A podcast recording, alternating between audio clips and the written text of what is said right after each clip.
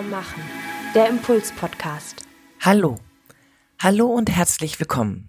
Ich bin Birgit Kersten Regenstein, Trainerin, systemischer Coach und systemische Supervisorin. Seit vielen Jahren arbeite ich mit Führungskräften, mit Teams, die in die Sackgasse geraten sind und mit Menschen, die sich neu mit ihren Herausforderungen sortieren wollen und ihre Resilienz stärken möchten. Ein chinesisches Sprichwort sagt, wenn du etwas Wichtiges zu sagen hast, dann sag es morgen.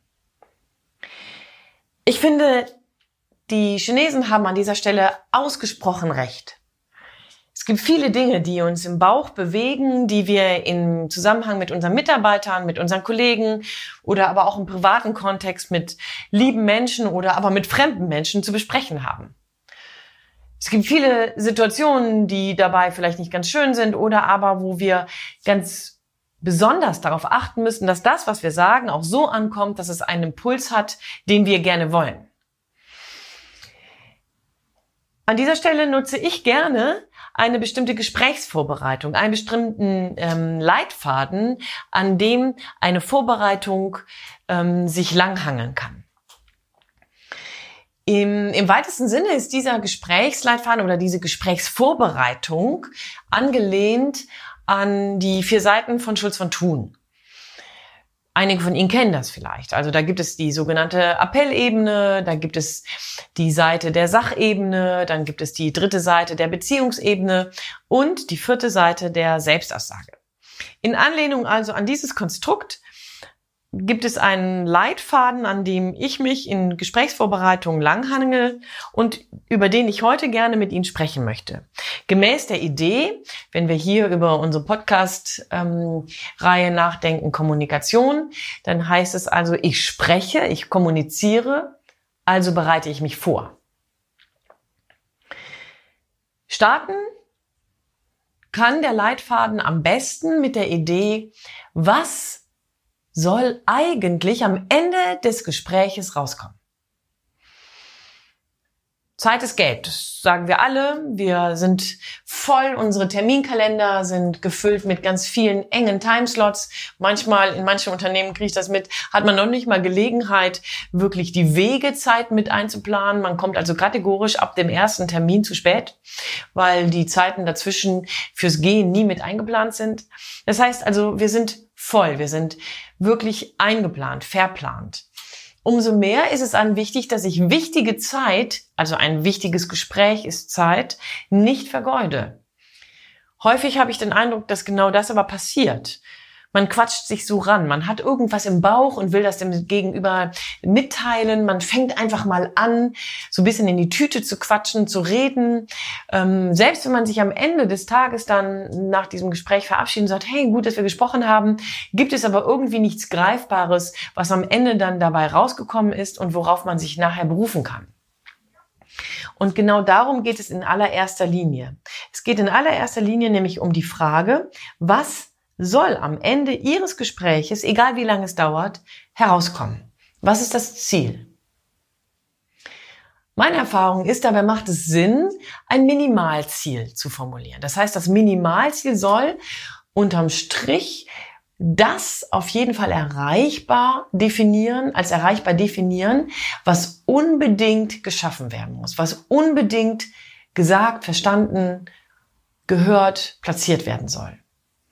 Zum Beispiel mm, meine Kollegin, Frau Fischer, soll verstanden haben, wie problematisch die Situation für das Team ist.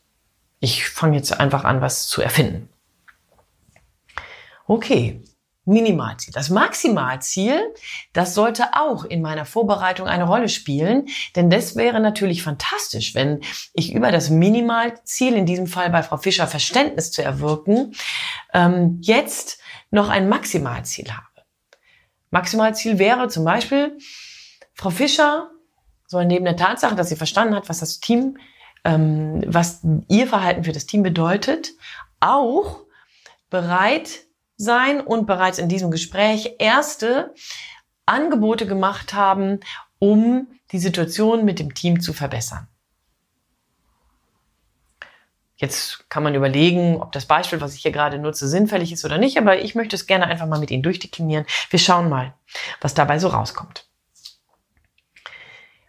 Wenn ich in Anlehnung an Schulz von Thun jetzt zur nächsten Seite gehe, stelle ich dabei fest, dass ich dann auf die Sachebene komme. Und die Sachebene hat natürlich in meiner Gesprächsvorbereitung vor allen Dingen etwas mit den Beispielen zu tun, mit den Situationen zu tun, die mir in den Kopf kommen, mit den Argumenten, die ich habe, mit dem eigentlichen Thema. Ja, in meinem Beispiel mit der Frau Fischer fällt mir zum Beispiel ein, dass sie, seitdem sie bei uns im Team ist oder bei ähm, in dem Team, über das ich rede, ist, äh, ist die Meetingkultur ähm, lautstärker geworden und, und ineffektiver, weil ähm, hier oft unterbrochen wurde und wird und weil hier sehr viele Diskussionen schnell auf der persönlichen Ebene landen und sehr, sehr persönlich genommen werden. Das war vorher in diesem Team nicht so üblich.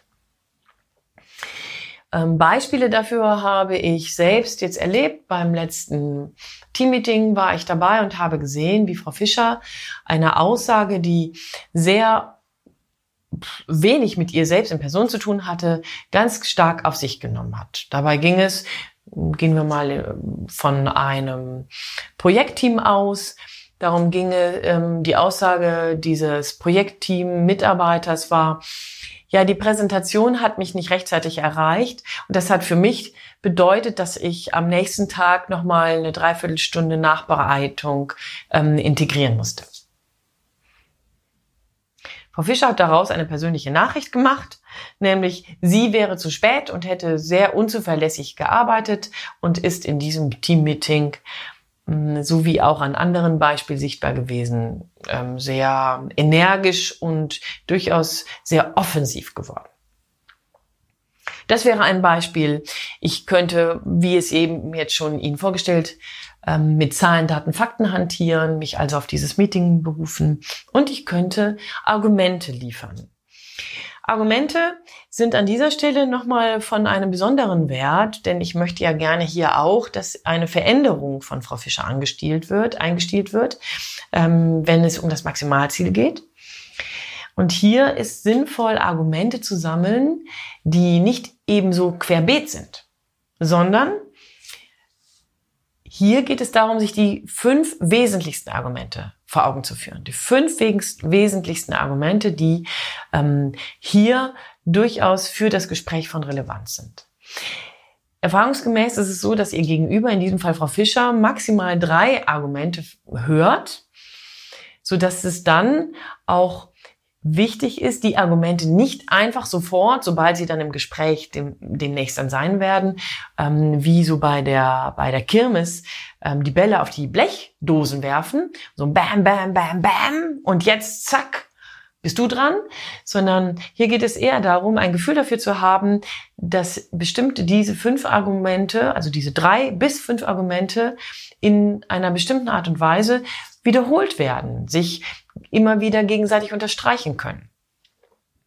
Lassen Sie sich also Zeit. Fangen Sie nicht sofort an, alles zu erzählen, sondern lassen Sie Ihrer Argumentation Zeit und auch Ihrer Frau Fischer Zeit, um in Ruhe sich in diesem Gespräch zurechtzufinden und das eine Argument zum anderen zu summieren. Die dritte Seite betrifft die Beziehungsebene. Wissen Sie, Frau Fischer in meinem Beispiel ist ein Mitglied, ein ähm, neues Projektteammitglied.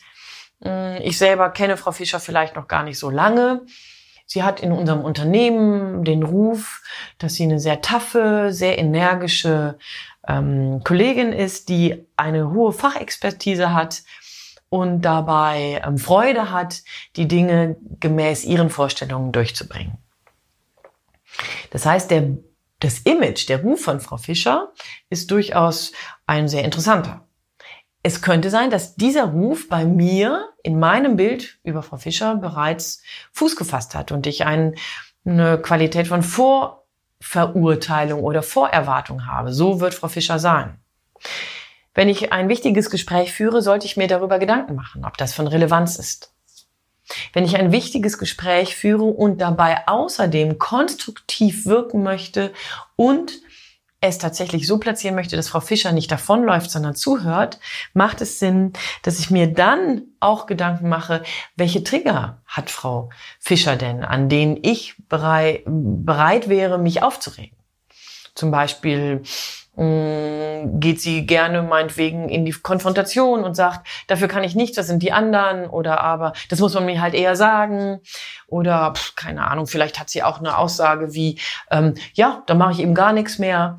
Das könnten gegebenenfalls in diesem Reaktionsmuster Trigger sein, die mich dann aus meiner Souveränität katapultieren und mich dann gegebenenfalls in Stressmuster bringen, die dafür Sorge tragen, dass das Gespräch so gut vorbereitet, wie eben es sein kann, trotzdem dann gegen die Wand gefahren wird. Weil Sie das nicht wollen, weil ich das nicht möchte, macht es also Sinn, sich in der Vorbereitung auch über mögliche Trigger Gedanken zu machen.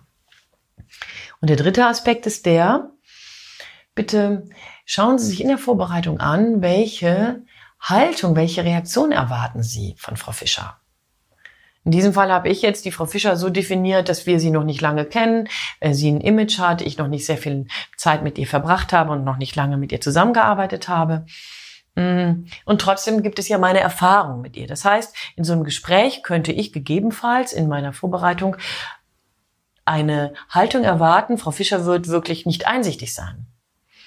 Ich könnte erwarten, dass Frau Fischer ähm, sich in die Gegenwehr bringt wenn ich verstehe, dass das Erwartungen sind, mit denen ich zu handeln habe, dann ist es wichtig, dass ich mir darüber bewusst bin, dass Frau Fischer mich ja auch überraschen könnte. Es könnte ja sein, dass Frau Fischer gar nicht in dem Vier-Augen-Gespräch so ist, wie ich es erwarte. Ich sage das deswegen, weil es sinnvoll ist, sich darüber ähm, nicht selbst das Bein zu stellen und dann in eine self-fulfilling prophecy zu geraten.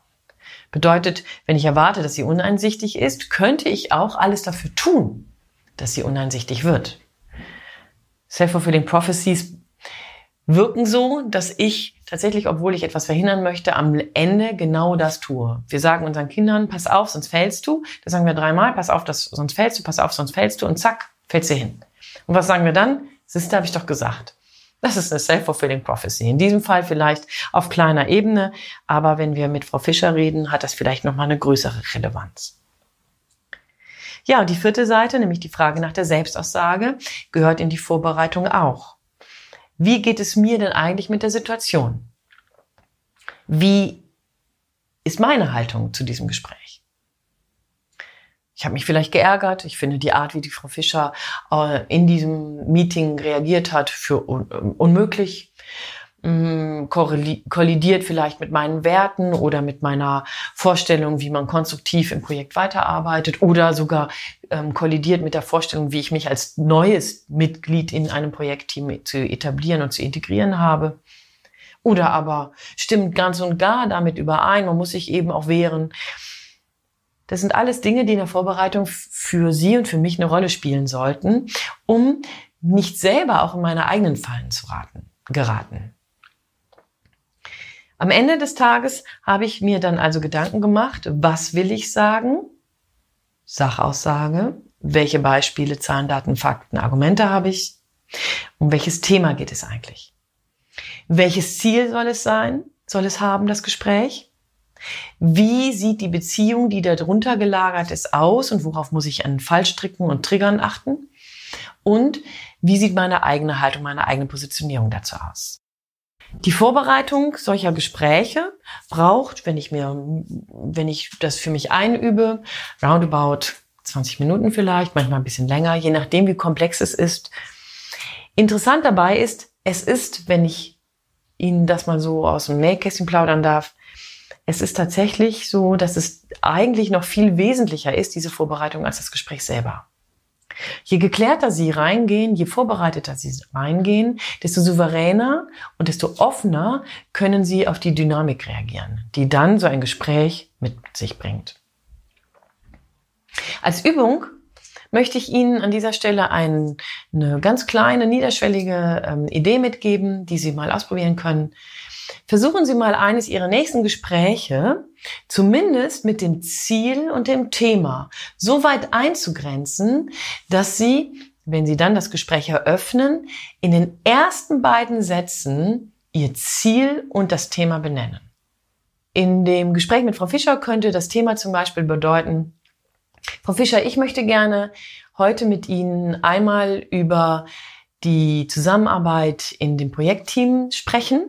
Und mein Ziel ist es, mit Ihnen darüber nachzudenken, wie die Meetings hier so konfliktarm wie möglich gestaltet werden können und was dabei gegebenenfalls auch Ihr Beitrag sein könnte.